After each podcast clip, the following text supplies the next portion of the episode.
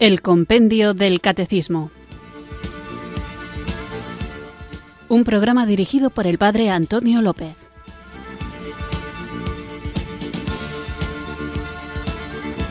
Muy buenas tardes, queridos oyentes de Radio María. Recibido un cariñoso saludo desde Irurzun, en Navarra, quienes sintonizáis esta radio que cambia vidas, esta emisora de la Virgen, Radio María, para escuchar el programa El Compendio del Catecismo, nuestro espacio diario de formación católica en el que tratamos de profundizar de conocer mejor esta fe que debemos vivir, compartir y defender. En esta serie de inicios de programa en los que estoy hablando de algunos aspectos concretos de las celebraciones litúrgicas, a veces de abusos litúrgicos, otras veces de ornamentos litúrgicos o de ritos que se hacen en la liturgia, pero siempre desde una perspectiva concreta, muy práctica. Hoy me gustaría hablar de algo que me he dado cuenta que mucha gente desconoce.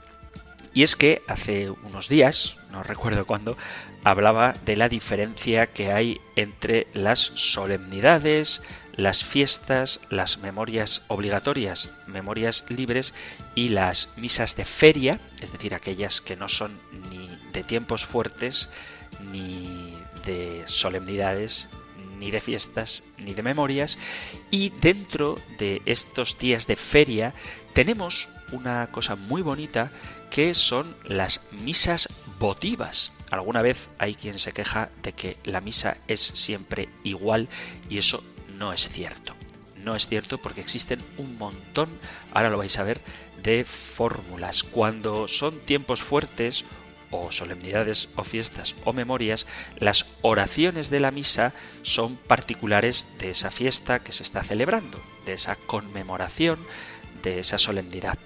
Pero durante el tiempo ordinario, las oraciones de la misa, tanto la oración colecta, que es la primera oración que se hace, como la oración sobre las ofrendas y la oración poscomunión, durante la semana se repite siempre la propia del domingo que corresponde. Así, por ejemplo, si estamos en el decimotercer domingo del tiempo ordinario, el domingo se hace esa oración y los días de entre semana que no coincidan con ninguna otra fiesta o memoria o solemnidad, se repiten las oraciones del domingo que corresponde a esa semana. Y en este sentido, hay quien puede pensar que ves como si se repiten todos los días la del domingo durante el tiempo ordinario. Pero lo cierto es que la misa, que es tan importante, es lo más importante que tenemos, actualiza para nosotros ese acto eterno de amor e intercesión que Cristo realizó. Por eso, la misa es la mayor oración de intercesión de la iglesia. Hay gente que pide, reza por mí, pues ofrece una misa por él, que es la mejor oración de intercesión, sin que eso obste para que luego en tu oración personal puedas rezar por esa persona que te lo ha pedido. Pero lo cierto es que a lo largo de los siglos la Iglesia ha preparado para sus hijos los formularios de misa que tienen el título general de varias necesidades y diversas circunstancias. Así es como llama el misal romano a las misas votivas. Son misas que abordan intercesiones específicas para situaciones particulares. En concreto, el misal romano, para quien dice que la misa es siempre igual, además de los domingos del tiempo ordinario, además de los tiempos litúrgicos de Adviento, Navidad, Cuaresma y Pascua, además de las solemnidades, las fiestas o las memorias de los santos, además de todo eso, propone 20 formularios distintos por la Santa Iglesia, con plegarias que se ofrecen por la Iglesia, por el Papa, por las reuniones de los fieles, por la unidad de la Iglesia, es decir, 20 misas por la Santa Iglesia. Además, ofrece 17 formularios distintos por circunstancias públicas, como misas ofrecidas por la patria, por la ciudad, por los prófugos, por los exiliados, por los presos, incluso por situaciones relacionadas con el clima, por si hay sequía, por si hay tormentas, por si hay una catástrofe natural, 17 misas con fórmulas distintas.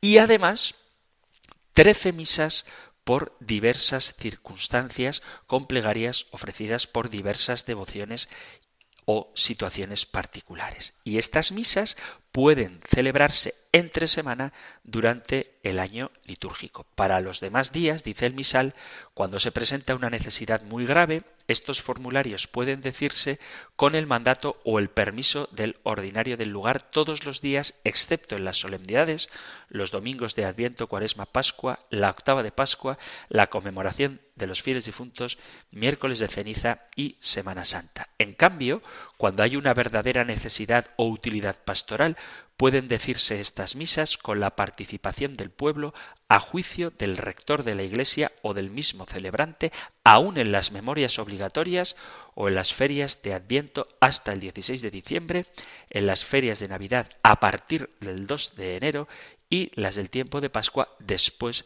de la octava de Pascua.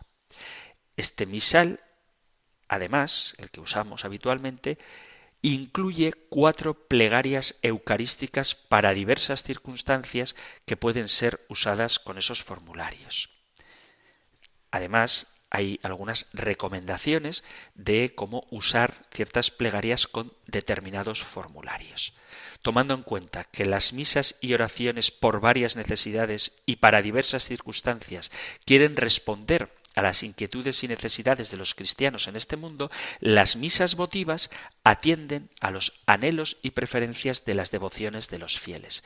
Estas misas, como digo, resaltan 19 aspectos centrales de la fe y están destinadas a fomentar la devoción de los fieles hacia misterios centrales como el de la Trinidad, la misericordia de Dios, Jesucristo, el nombre de Jesús, la cruz, la Eucaristía, varias fórmulas de misas votivas de la Santísima Virgen, de los ángeles, de los santos, etc. Y estas misas pueden celebrarse igual que las misas por varias necesidades, aunque no tengan una plegaria eucarística propia, ni aunque se esté celebrando ese día una solemnidad propia, en el sentido de que un jueves del tiempo ordinario en el que no hay memoria de ningún santo y no coincide con ninguna solemnidad o ninguna fiesta, puedo utilizar la misa votiva de la Eucaristía, por ejemplo, o puedo un jueves, bueno, cualquier día, pero en concreto el jueves es un día estrictamente, especialmente, mejor dicho, especialmente sacerdotal, puedo ofrecer la misa por las vocaciones con el formulario que el misal ofrece. En definitiva, existe en el misal una amplísima variedad de formularios, tanto por las varias necesidades, por las diversas circunstancias y por las diversas devociones que serían las misas votivas, de tal manera que aunque no sea la fiesta de los santos ángeles custodios, yo puedo ofrecer la misa por los ángeles, la misa con la fórmula de los ángeles o de San José o del Sagrado Corazón de Jesús. Así que cuando alguien os diga que la misa es siempre la misma, mostradle el misal y veréis cómo la Iglesia nos facilita esta variedad que responde a nuestra devoción y a las necesidades que tenemos. Así que animo a los sacerdotes a que hagan uso de la riqueza que el misal nos ofrece. El que es artífice de riqueza, de pluralidad y a la vez de unidad es el Espíritu Santo, al que ahora todos juntos invocamos con fe.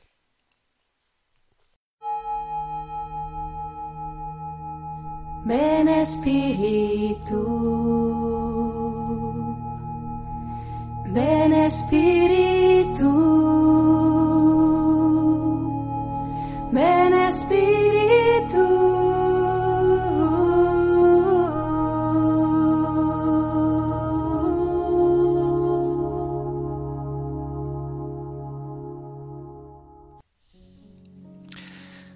Espíritu Santo, Dios Padre, Hijo. Tú eres aquel de quien todos provenimos por diferentes caminos.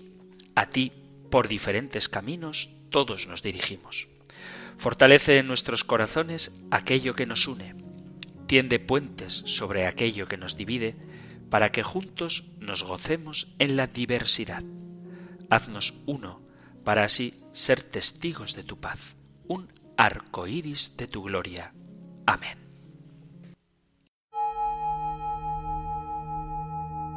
Ven Espíritu,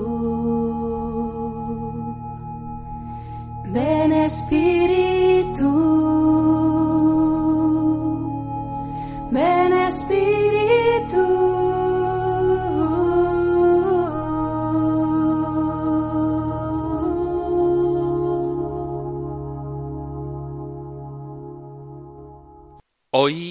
antes de leer la pregunta que corresponde al programa, me gustaría justificar la oración que acabamos de hacer juntos al Espíritu Santo. ¿Y por qué quiero justificarla? Porque hay dos palabras que aparecen en esta oración, que me parece muy bonita, que creo que pueden suscitar en alguno cierta inquietud.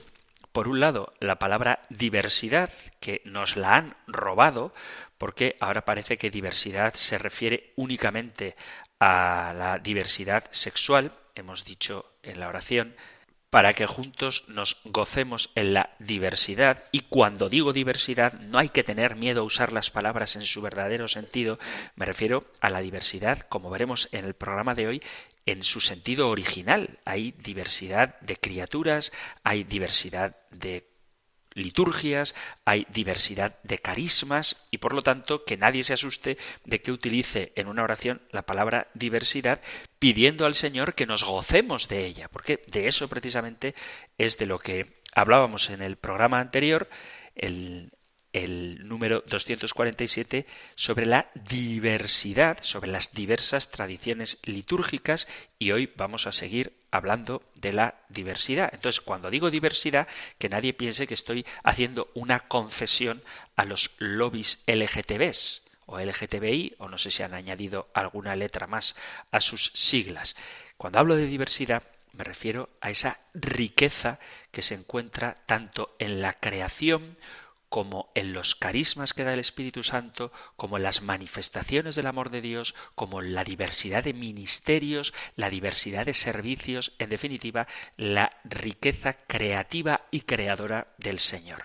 Y otra cosa que creo que debo justificar para que nadie se nos asuste si escucha esta oración, es cuando decía al final, haznos uno para ser así testigos de su paz, un arco iris de tu gloria. El arco iris, según la tradición bíblica, es un símbolo de paz, un puente entre el cielo y la tierra. En el Génesis capítulo 9, versículo 11 en adelante dice, Yo establezco mi pacto con vosotros y nunca más volverá a ser exterminada toda carne por las aguas del diluvio, ni habrá más diluvio para destruir la tierra. Y dijo Dios, Esta es la señal del pacto que hago entre yo y vosotros y todo ser viviente que está con vosotros por todas las generaciones.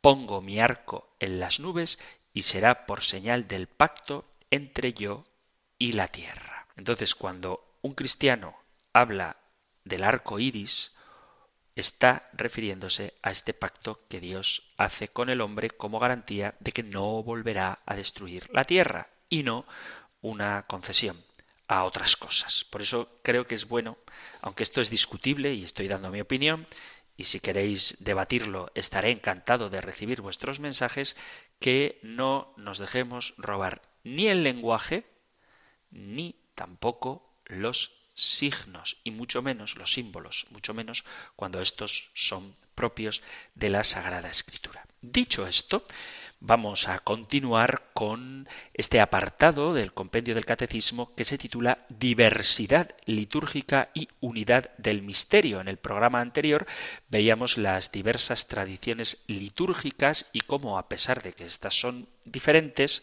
las tradiciones litúrgicas se celebra el mismo misterio. Esta diferencia obedece a la riqueza cultural que se encuentra en los distintos pueblos y la variedad de expresiones que en cada cultura, en cada región, se tiene para expresar un mismo misterio. Y enumeraba las distintas tradiciones litúrgicas, aunque no me entretenía demasiado en cada una de ellas, porque daría para muchos programas y os remitía a que escucharais los programas de liturgia que ofrece Radio María. En concreto, si queréis profundizar en la liturgia, los lunes, justo después del compendio del catecismo, a las 5 de la tarde, alternadamente tenéis el programa Liturgia de los Sacramentos y Liturgia, Dios con nosotros. Y en estos programas podréis conocer, como digo, más en profundidad aspectos concretos de la liturgia. Así que basta, como seguro que hacéis muchos de vosotros, con no apagar la emisora de la Virgen para seguir formándonos en oración, en filosofía, en devoción y, por supuesto, los lunes a las 5 de la tarde también en liturgia. Después de haber hablado de esto, vamos a continuar con el compendio del Catecismo y lo que trataremos hoy lo tenéis en la 1209 del Catecismo Mayor. Nosotros escuchamos ahora la pregunta 248 del compendio del Catecismo. Número 248. ¿Qué criterio asegura la unidad dentro de la multiformidad? El criterio para asegurar la unidad en la multiformidad es la fidelidad a la tradición apostólica es decir, la comunión en la fe y en los sacramentos recibidos de los apóstoles, significada y garantizada por la sucesión apostólica. La Iglesia es católica, puede, por tanto, integrar en su unidad todas las riquezas verdaderas de las distintas culturas.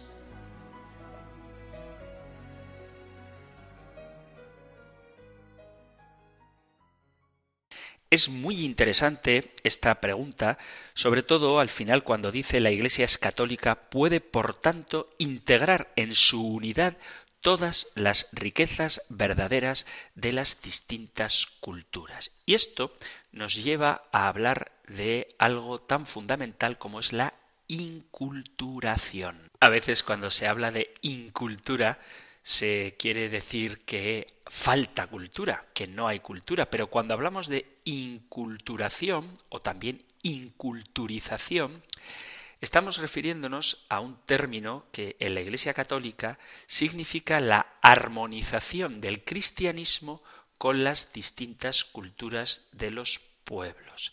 Sobre todo fue San Juan Pablo II quien incidió mucho en este proceso de integración de una cultura a otra. Apoyado, sobre todo, el Papa San Juan Pablo II y la Iglesia cuando habla de inculturación, en la convicción de que la encarnación del Verbo de Dios ha sido también una encarnación cultural. Las culturas comparables con la humanidad de Cristo en lo que tienen de bueno pueden jugar un papel positivo de mediación para la expresión y la difusión de la fe cristiana. La revelación es ciertamente algo trascendente con respecto a la cultura en que se expresa. Es decir, Dios se ha revelado en el pueblo judío, Jesucristo se ha encarnado en un pueblo judío, con una cultura judía, pero la revelación, todo lo que Dios nos quiere mostrar de sí mismo, el camino de la salvación, va más allá que esa propia cultura.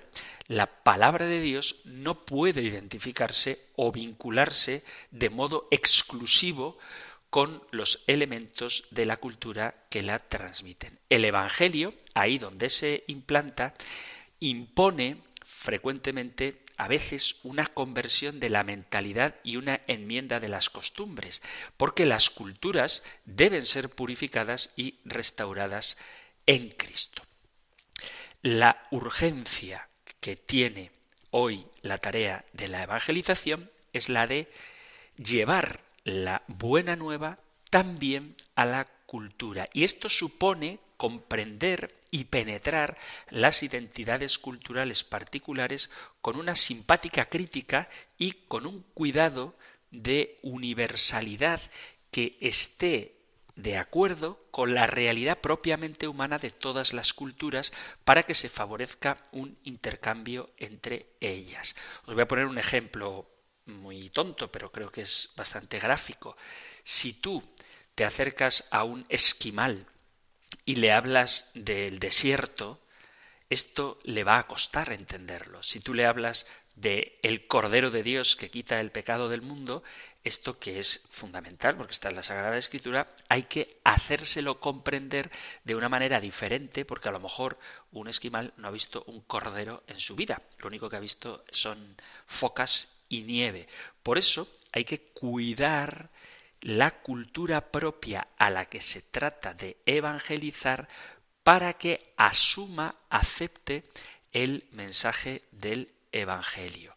Y esto necesariamente va a favorecer un intercambio entre culturas. La evangelización de las culturas se enraiza en el pensamiento cristiano ya desde los padres de la Iglesia, porque la cultura, cuando es correcta, revela y fortifica la naturaleza del hombre. La impregnación cristiana de la cultura supone superar el historicismo y el relativismo a la hora de entender lo que es el hombre. La evangelización de la cultura debe inspirarse en el amor al hombre en sí mismo y por sí mismo, especialmente en los aspectos de su ser y de su cultura que se puedan ver amenazados. Vamos a ver el proceso de inculturización que se realiza en la historia de la salvación.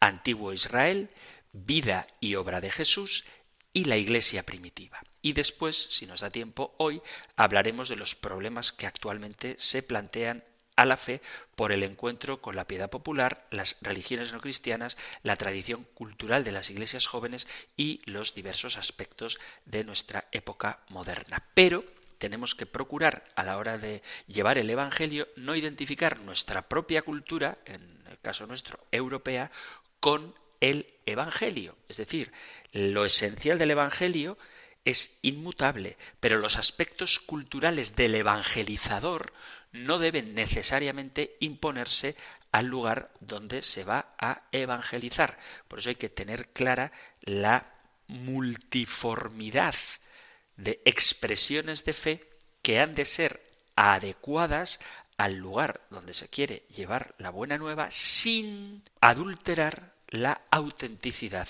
de la fe.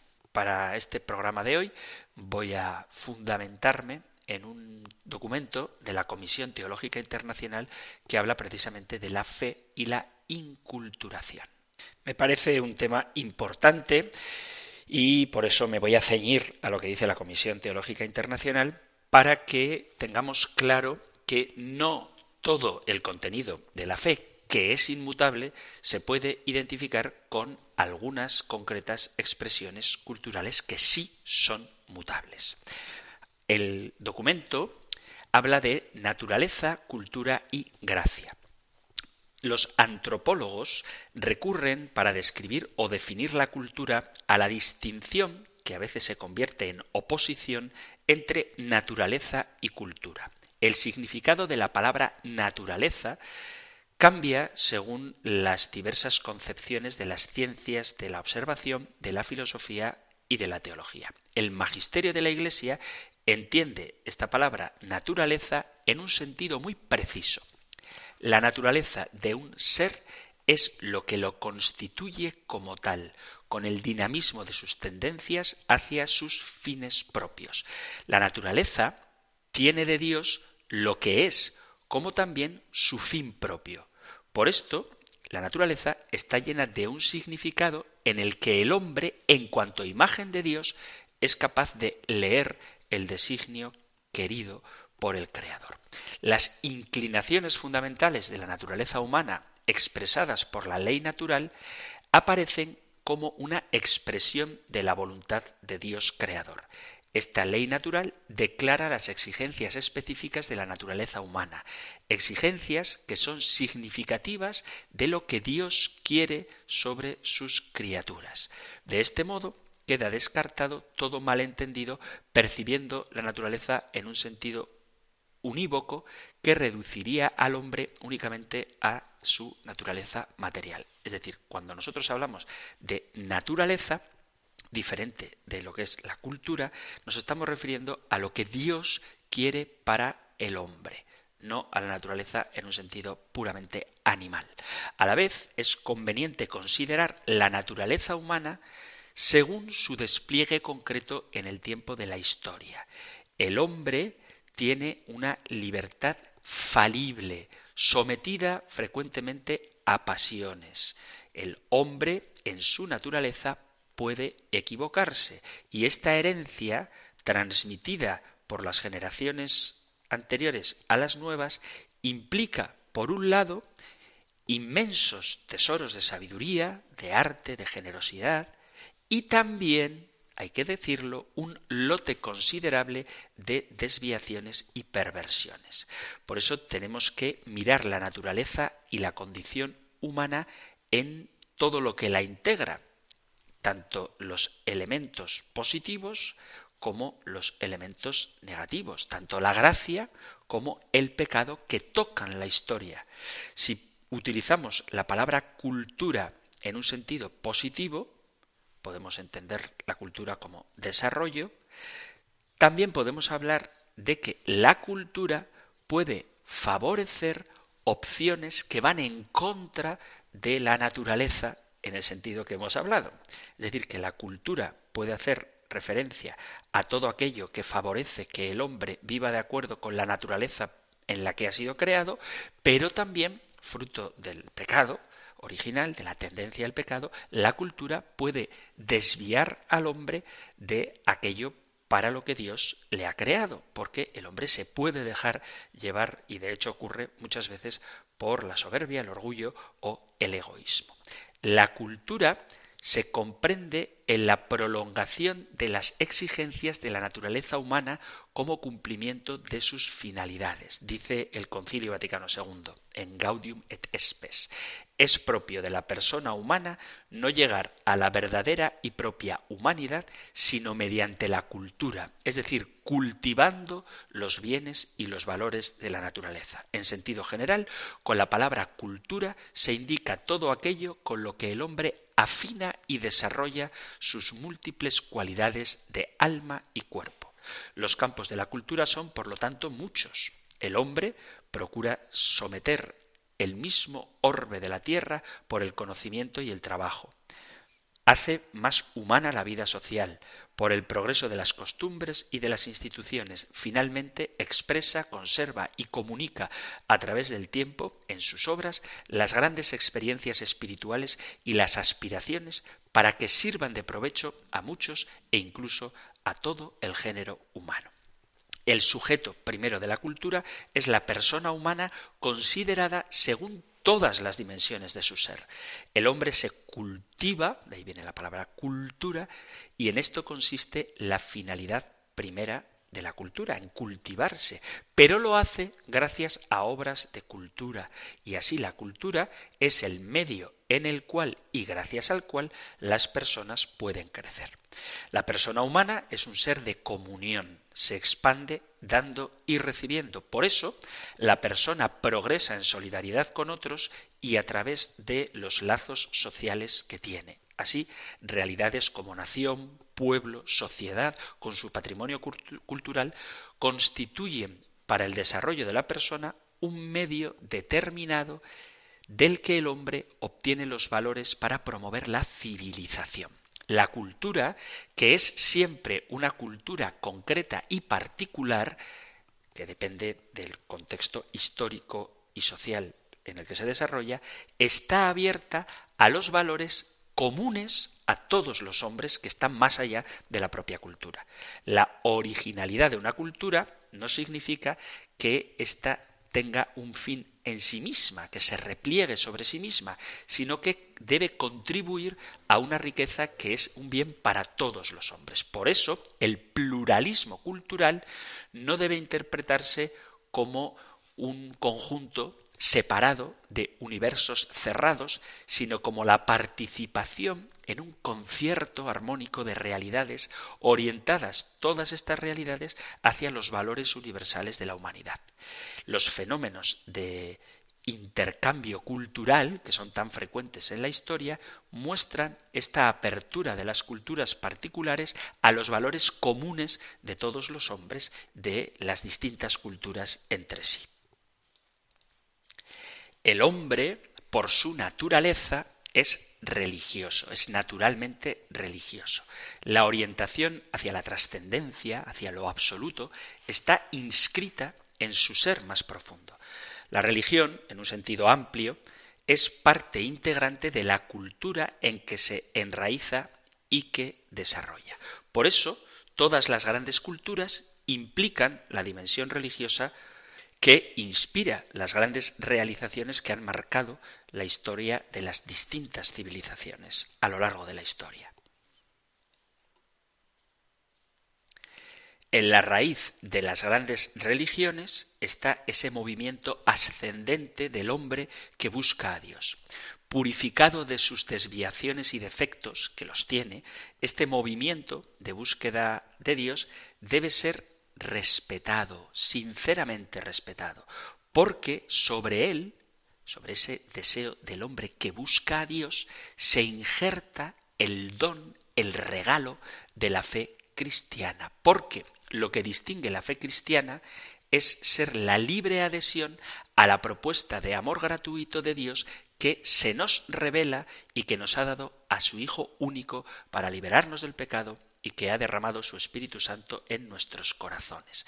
Es decir, que si en las distintas culturas el hombre busca a Dios, en la religión cristiana es Dios el que se revela al hombre, es Dios el que se abaja para buscar al hombre. En este don que Dios nos hace de sí mismo a la humanidad está la radical originalidad de la religión cristiana frente a todas esas aspiraciones, demandas y conquistas de la naturaleza.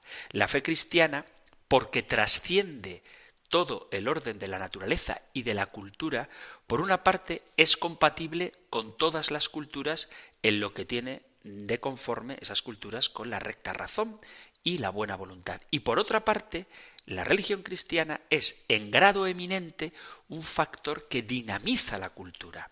Un principio ilumina el conjunto de las relaciones entre la fe y la cultura, que es que la gracia respeta la naturaleza, la cura de las heridas del pecado, la conforta y la eleva. La elevación a la vida divina es el fin específico de la gracia, pero ésta no puede realizarse sin que la naturaleza sea previamente sanada y sin que se la eleve al orden sobrenatural, llevándola a una plenitud de perfección.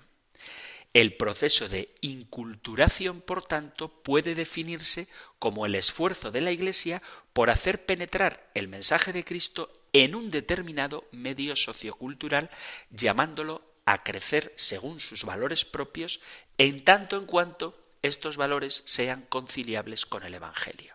El término inculturación incluye la idea de crecimiento, de enriquecimiento mutuo de las personas y de los grupos, del hecho del encuentro del Evangelio con un medio social concreto. En los grandes apóstoles de los eslavos se encuentra, dice Juan Pablo II, un ejemplo de lo que hoy se llama inculturación, es decir, la inserción del Evangelio en una cultura autóctona y la introducción de esa misma cultura en la vida de la Iglesia.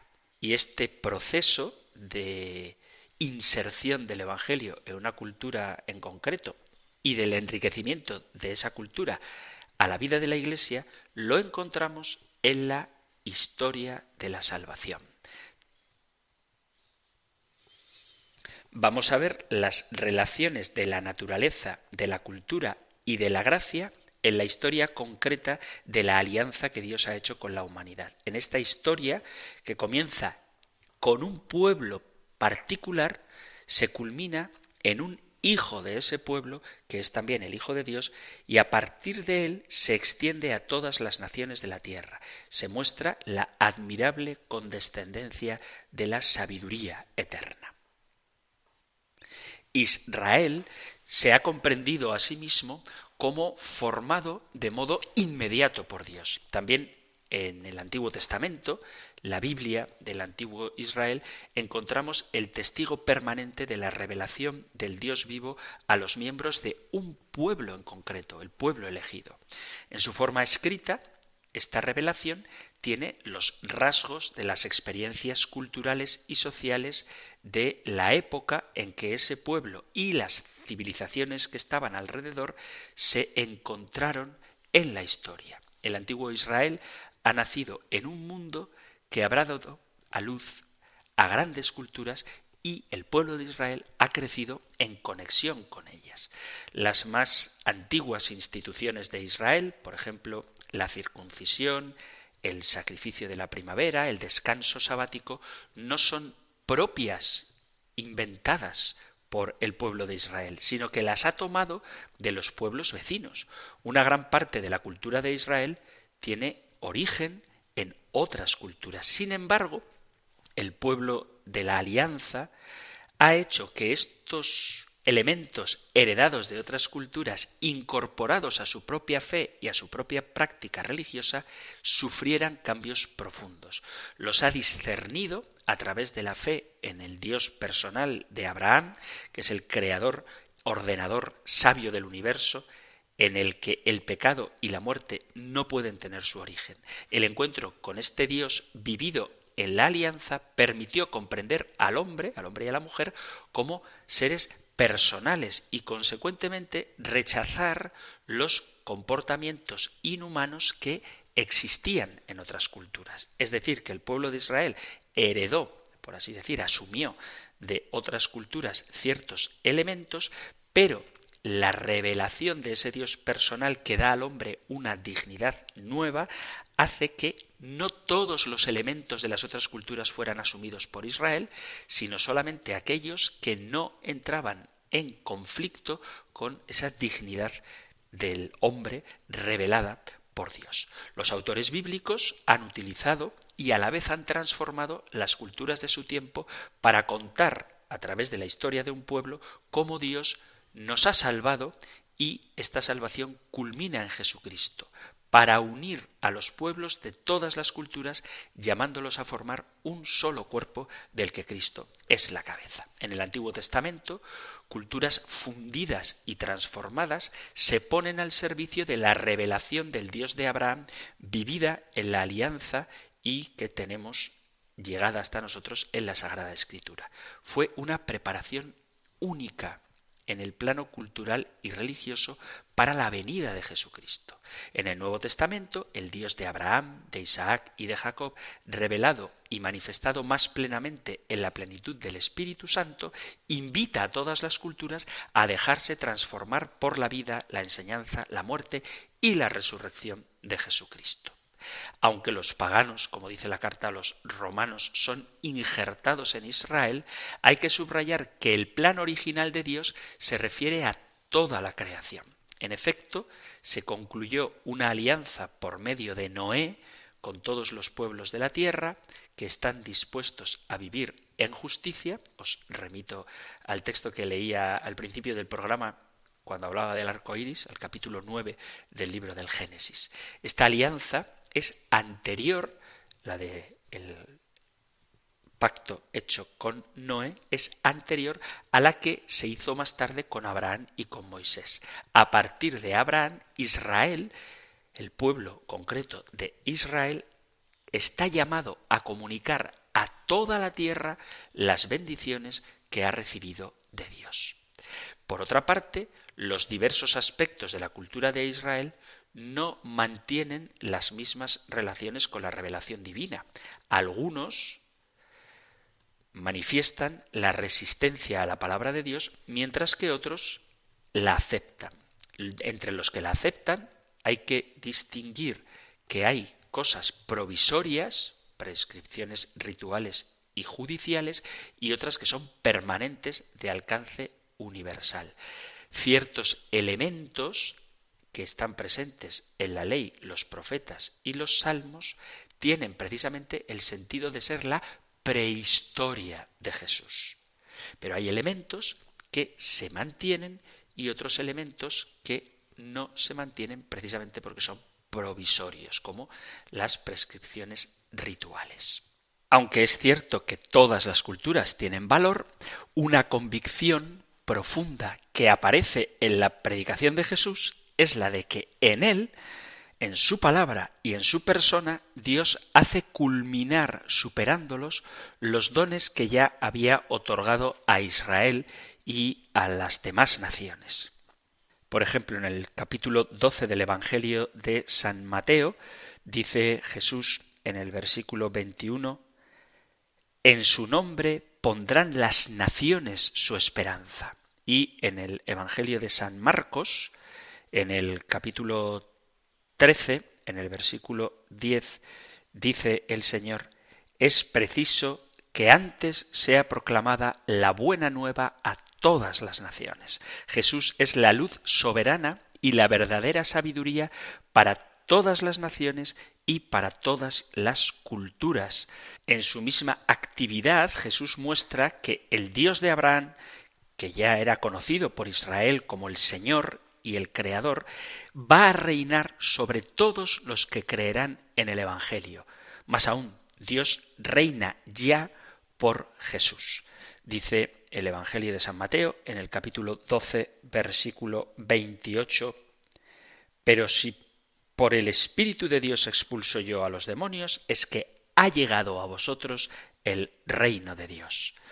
Jesús especialmente en sus parábolas, no tiene reparo en corregir y, si el caso lo pide, incluso rechazar algunas ideas sobre la naturaleza de Dios y el obrar de Dios que tenía la religión que ya de hecho se practicaba y la cultura de los propios contemporáneos de Jesús. Por ejemplo, en el capítulo 20 del Evangelio de San Mateo dice el reino de los cielos se parece a un propietario que salió a primera hora de la mañana a contratar a los viñadores. Sabéis, cuando sale a media mañana, a media tarde, al anochecer y paga a todos lo mismo, porque el Señor corrige los conceptos que los judíos tenían. Los primeros serán los últimos y los últimos los primeros. O en el precioso capítulo 15 del Evangelio de San Lucas podemos leer a partir del versículo 11 cuando Jesús narra la parábola de el hijo pródigo como el Señor ama de una manera nueva a todos sus hijos y que hay que alegrarse por el que estaba perdido, porque ha sido encontrado, por el que estaba muerto y ha sido devuelto a la vida, o en el capítulo 18, en el versículo 9, dice la parábola del fariseo y del publicano, refiriéndose a algunos que se tenían por justos y despreciaban a los demás. Es decir, que en la cultura judía que Jesús asume hay elementos que él tiene que corregir y aspectos de la visión que los israelitas tenían de Dios que el propio Jesús tiene que rectificar. La intimidad que Jesús tiene con Dios su Padre y la obediencia amorosa que le hace ofrecer su vida y su muerte a Dios Padre testifican que en él el designio original de Dios sobre la creación, pervertido por el pecado, ha sido restaurado. Por lo tanto, Jesús muestra una nueva creación y se manifiesta, como dice San Pablo en la carta a los romanos en el capítulo quinto y en la primera carta a los corintios en el capítulo quince, se muestra a Jesús como el nuevo Adán. También las relaciones con Dios en muchos aspectos Jesús las cambia, tanto que en el Evangelio de San Marcos, en el capítulo 8, a partir del versículo 17, les dice, ¿por qué estáis hablando de que no tenéis panes, aún no comprendéis ni entendéis, es que tenéis la mente embotada. teniendo ojos no veis y teniendo oídos no oís. La novedad es tal que la maldición que golpea al Mesías crucificado se convierte en bendición para todos los pueblos. Y es que la fe en Jesús el Salvador sustituye el régimen de la antigua ley. Dice la carta a los Gálatas, la ley no procede de la fe, sino que quien practique sus preceptos vivirá por ellos. Cristo nos rescató de la maldición de la ley, haciéndose él mismo maldición por nosotros. Pues dice la Escritura, maldito todo el que cuelga de un madero. La muerte y la resurrección de Jesús, gracias a las cuales el Espíritu Santo ha sido derramado en los corazones, ha mostrado la insuficiencia de la sabiduría y de la moral meramente humana e incluso de la ley, que aunque fue dada por Dios a Moisés, todas estas instituciones pueden dar el conocimiento del bien, pero no la fuerza para cumplirlo, el conocimiento del pecado, pero no el poder de sustraerse a él, cosa que solamente la puede dar la gracia de Jesucristo. Dice la carta a los Romanos capítulo 7 a partir del versículo 16 si yo hago lo que no quiero, estoy de acuerdo con la ley en que es buena. En realidad ya no soy yo quien obra, sino el pecado que habita en mí. Pues bien sé yo que nada bueno habita en mí, es decir, en mi carne. En efecto, el querer el bien lo tengo a mi alcance, mas no el realizarlo, puesto que no hago el bien que quiero, sino el mal que no quiero. Y si no hago lo que y si hago lo que no quiero, no soy yo quien obra, sino el pecado que habita en mí. Por lo tanto, aunque hay un valor en lo que se ha revelado al pueblo de Israel, eso es insuficiente y Jesús es necesario para que las relaciones del hombre con Dios puedan ser verdaderamente restablecidas. Es decir, que aunque en una cultura, incluso en la cultura del pueblo de Israel, haya elementos válidos, es necesaria la presencia, la obra salvífica de Jesucristo para alcanzar la salvación que Jesucristo nos ha ganado con su pasión, muerte y resurrección. Por lo tanto, en Cristo el Señor hay una particularidad y es que Él es el Salvador universal. La encarnación del Hijo de Dios, por haber sido integral y concreta, fue una encarnación cultural. El mismo Cristo, por su encarnación, se unió a determinadas condiciones sociales y culturales de los hombres con los que convivió. El Hijo de Dios ha querido ser un judío, en concreto de Nazaret de Galilea, que hablaba arameo. Estaba sometido a sus padres, que eran piadosos cumplidores de la ley de Israel. Los acompañó al templo de Jerusalén, donde lo encuentran sentado en medio de los doctores, oyéndolos y preguntándoles, como narra el capítulo 2 del Evangelio de San Lucas. Jesús crece en medio de las costumbres y de las instituciones propias de la Palestina del siglo I, aprendiendo el oficio de su época, observando el comportamiento de los pescadores, de los campesinos y de los comerciantes de su ambiente.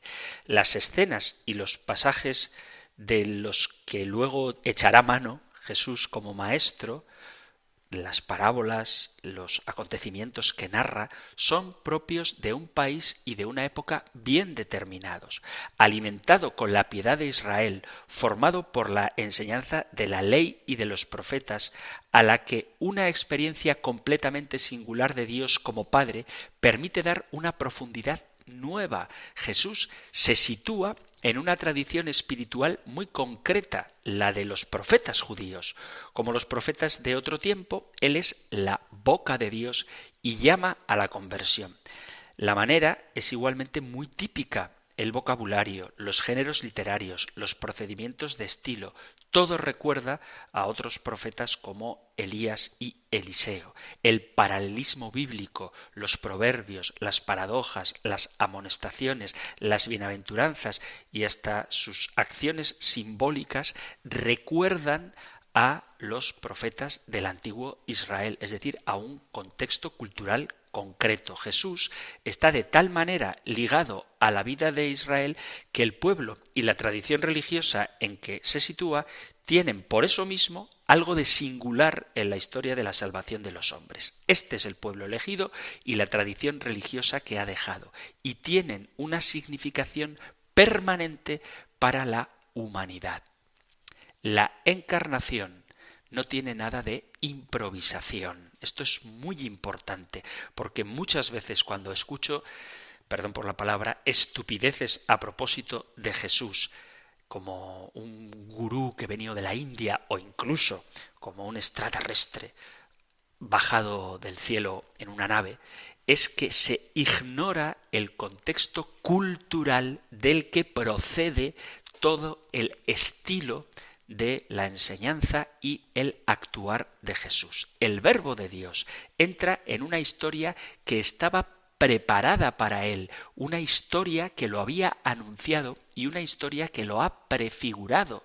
Cristo, en primer lugar, forma un cuerpo con el pueblo de Dios que se ha preparado para el don que el Padre hará en su Hijo Jesucristo. Todas las palabras que han anunciado los profetas preludian, anticipan la palabra con mayúscula que es el Hijo de Dios. Así la historia de la alianza que concluye con Abraham y por Moisés en la formación del pueblo de Israel, como también los libros que narran y explican esta historia, tienen para los fieles seguidores de Jesús el papel de una pedagogía indispensable e insustituible. Además, la elección de este pueblo del que ha salido Jesús no ha sido revocada. Dice San Pablo en la carta a los Romanos capítulo 9 a partir del versículo 3. Mis parientes según la carne son los israelitas, de los que es la adopción filial y la gloria y la alianza y la legislación y el culto y las promesas de los que son los padres y de los que procede Cristo según la carne, que es sobre todas las cosas Dios bendito por los siglos. El buen olivo no ha perdido sus privilegios en favor del olivo salvaje que ha sido injertado en él. Esto es una cita de San Pablo a los Romanos capítulo 11 versículo 24. Es decir, que aunque el mensaje de la salvación aporta una novedad, está injertado culturalmente en un pueblo concreto del que no podemos prescindir de esa cultura a la hora de anunciar el Evangelio. Esto es algo que no se puede cambiar.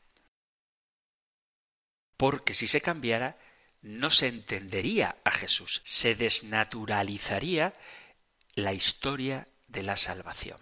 Por eso hay un elemento cultural muy importante que debe siempre mantenerse a la hora de la evangelización, incluso aunque ésta se haga en otros contextos culturales que no tengan nada que ver con el pueblo de Israel, como lo que os contaba antes al principio de los esquimales. Es decir, si tú quieres explicarle a un esquimal la historia de la salvación, no puedes decir que Jesús es la foca que quita el pecado del mundo, sino que hay que explicar el significado que tiene la expresión el Cordero de Dios que quita el pecado del mundo, porque eso solo se entiende si conocemos la historia del Éxodo y cómo el pueblo de Israel fue liberado de la esclavitud por medio de esa sangre que se untaba en las jambas de las puertas y el alimento del cordero que debían comer antes de partir hacia su libertad. Vamos a dejarlo aquí, queridos amigos, queridos oyentes, porque se nos ha terminado el tiempo, pero seguiremos hablando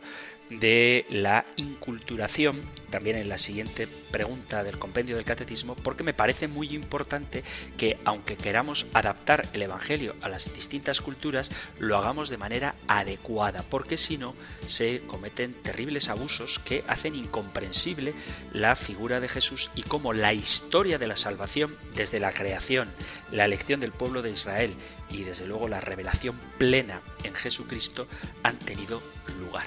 Si hay alguna cuestión que queráis compartir sobre inculturación, alguna duda que tengáis sobre este tema o sobre otros de los que hemos tratado en el compendio del catecismo, sabéis que tenéis a vuestra disposición el correo electrónico compendio arroba radiomaria.es, compendio arroba radiomaria.es o el número de teléfono de WhatsApp 668 594-383. 668-594-383, donde podéis dejar vuestros mensajes, vuestras preguntas, testimonios, incluso discrepancias, porque en esto de la inculturación hay quien opina equivocadamente que para anunciar el Evangelio en un mundo como el nuestro, que ya no sabe apenas nada de la cultura de Israel, a lo mejor habría que prescindir de todos esos elementos y recordar que no se trata de que adaptemos el Evangelio al mundo, sino de que transformemos el mundo con la fuerza del Evangelio. Si queréis, como digo, podéis dejar vuestros mensajes en WhatsApp, podéis hacerlo no solo por escrito, sino también con un mensaje de voz, la forma que más cómoda os resulte de comunicar con el programa, con todos los oyentes de Radio María. Terminamos recibiendo la bendición del Señor. El Señor te bendiga y te guarde, el Señor ilumine su rostro sobre ti y te conceda su favor, el Señor te muestre su rostro y te conceda la paz. Muchísimas gracias por estar ahí. Gracias por escuchar el compendio del catecismo y si queréis volveremos a encontrarnos en un próximo programa. Un fuerte abrazo.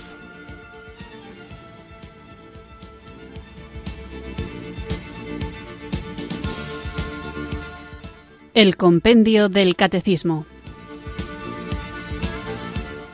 Un programa dirigido por el Padre Antonio López.